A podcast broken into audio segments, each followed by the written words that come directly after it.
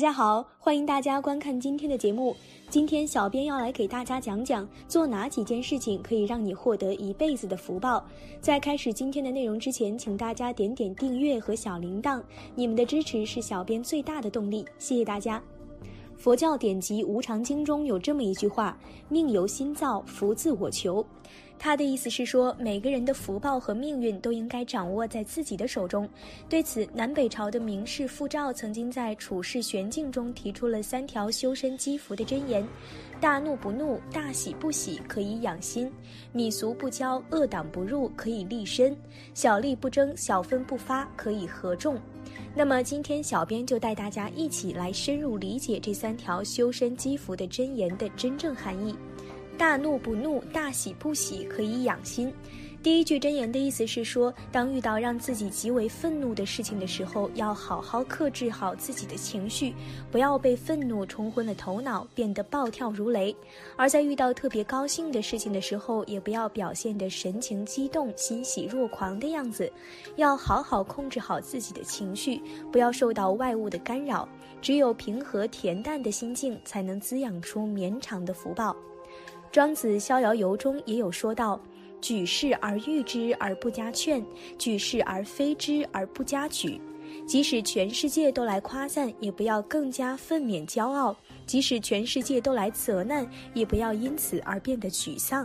只有心平气和的人才是最强大的，因为情绪已经不能够左右他们的意志。这样的人生自然就会福气满满。”而这也正印证了范仲淹所说的“不以物喜，不以己悲”。下面，小编就来和大家分享一个故事，来印证这第一句真言。魏晋南北朝时期，当时的社会时局动荡，朝不保夕。在这样的一个时局下，当时的政治名家谢安却凭借着良好的心态，得以功成名就，寿终正寝。太元八年，苻坚率领着号称百万的大军南下，志在吞灭东晋，统一天下。面对来势汹汹的敌军，当时的东晋是什么危急？朝野上下一片惊恐声。只有谢安依旧镇定自若，坐镇指挥战斗。后来有个将领出发前，特地跑到谢安家去告别，并向他请示这个仗到底该怎么打。只见谢安神情泰然，对将领说道：“自有安排。”他说完这句话之后，便什么话都不再说了，一脸神情自若的样子，照常与亲朋好友聚会饮酒，全然一副不受外界干扰的样子。当最后大圣的捷报送到时，谢安还在家里与客人下棋。等他看完了大圣捷报之后，也不见他的神情有丝毫的变化。随手把大圣的捷报放在了座位旁边，不动声色地继续与客人下棋。见他如此荣辱不惊的样子，最后客人实在是憋不住，问他为什么大圣的捷报送来了都如此平淡。只见谢安淡淡的说：“没什么好激动的，孩子们已经打败敌人了就好。”泰然自若、喜怒不形于色的谢安，以总统诸军之功，进拜太保，名留后世。宠辱不惊，看庭前花开花落；去留无意，望天上云卷云舒。只有做到宠辱不惊，心绪平和，才能成为真正的有福之人。看完了这个故事，是不是对第一句真言有了更进一步的理解了呢？我们再来说说第二句真言：米俗不交，恶党不入，可以立身。它的意思是对于。奢靡粗鄙的俗事不要参与，秉性恶劣的人员就不要和他有来往了。坚守正直才是立身之本，洁身自好是难能可贵的品德。不同流合污，不趋炎附势，能够坚守本心的人，才能够稳稳地守得住福气。而孔子在为政篇里也曾说过：“君子周而不比，小人比而不周。”周而不比的正人君子，将人们团结在一起，却不结党营私，不搞宗派，也不拉小团体，堂堂正正。一个人与什么样的人交往，自然会潜移默化地被他所交往的人慢慢影响。荀子在《劝学》篇中有一句很贴切的比喻。蓬生麻中，不扶而直；白沙在涅，与之俱黑。他的意思是，蓬草生长在麻地里，不用扶持也能直挺；白沙混进了黑土里，便和黑土一样黑了。所以君子居住必定会选择好的环境，交友必定接近有道德的世人，以此来防止邪僻而接近正道。君子不会为了合群而结党营私，即使是不得志的时候，他们也会管好自己的道德修养；而得志的时候，更会努力让天下人都能得到好处。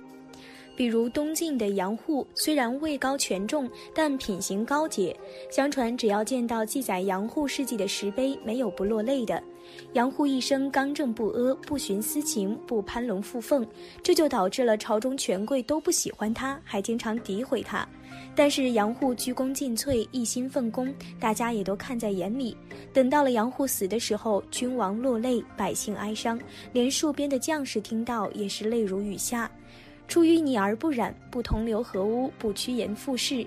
杨户就如同那个风雨时代的中流砥柱。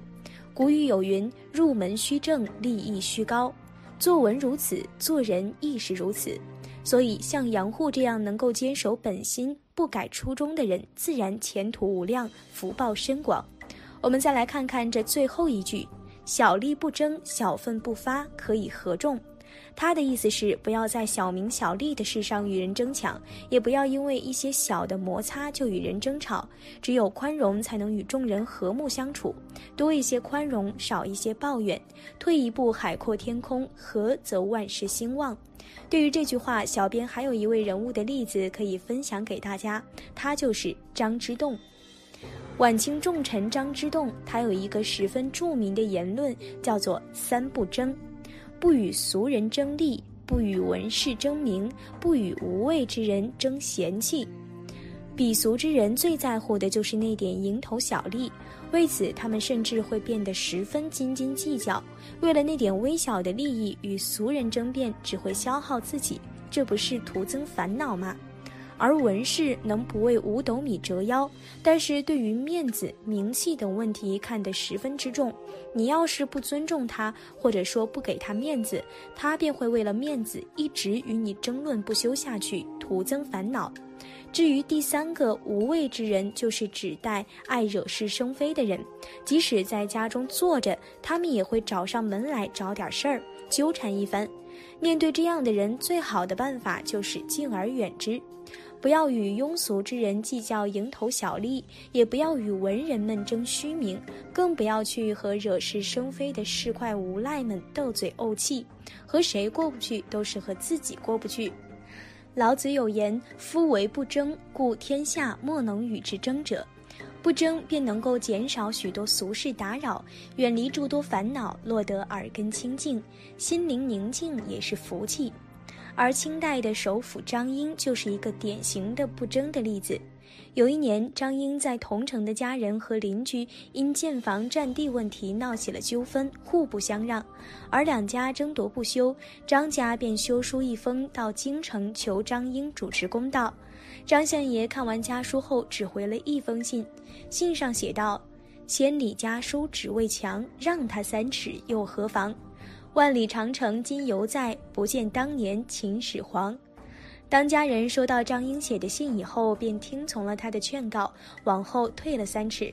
邻居家当见到宰相家都能如此胸怀宽广，便也退让了三尺，最后留下了六尺巷的故事，被人传为佳话。